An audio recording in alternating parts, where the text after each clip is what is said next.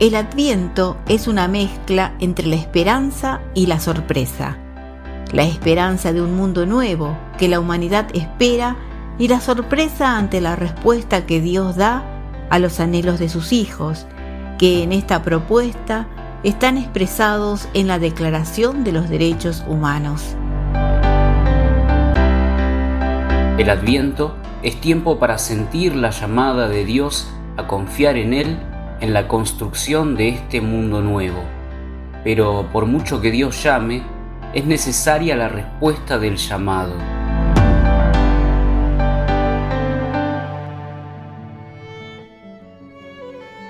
Porque ninguna cosa es imposible para Dios.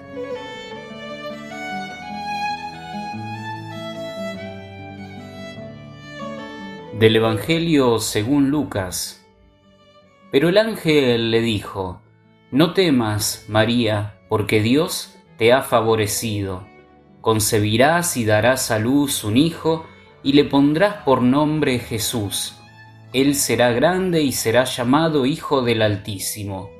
El Señor Dios le dará el trono de David, su padre, reinará sobre la casa de Jacob para siempre, y su reino no tendrá fin.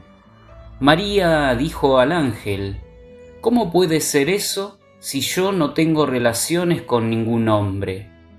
El ángel le respondió, El Espíritu Santo descenderá sobre ti y el poder del Altísimo te cubrirá con su sombra. Por eso el niño será santo y será llamado Hijo de Dios. También tu parienta Isabel concibió un hijo a pesar de su vejez y la que era considerada estéril ya se encuentra en su sexto mes, porque no hay nada imposible para Dios.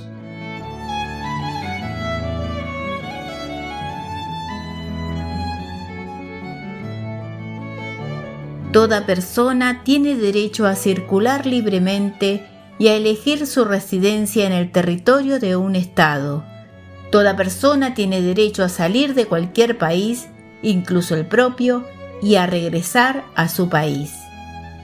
Declaración Universal de los Derechos Humanos, artículo 13.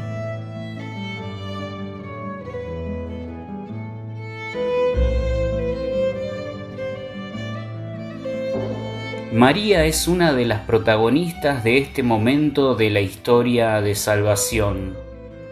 ¿Cómo es su presencia en nuestra vida? ¿Cómo respondemos a aquello que nos desconcierta?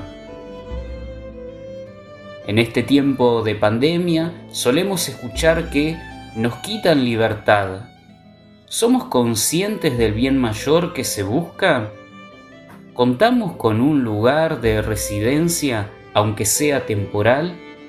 ¿Lo valoramos?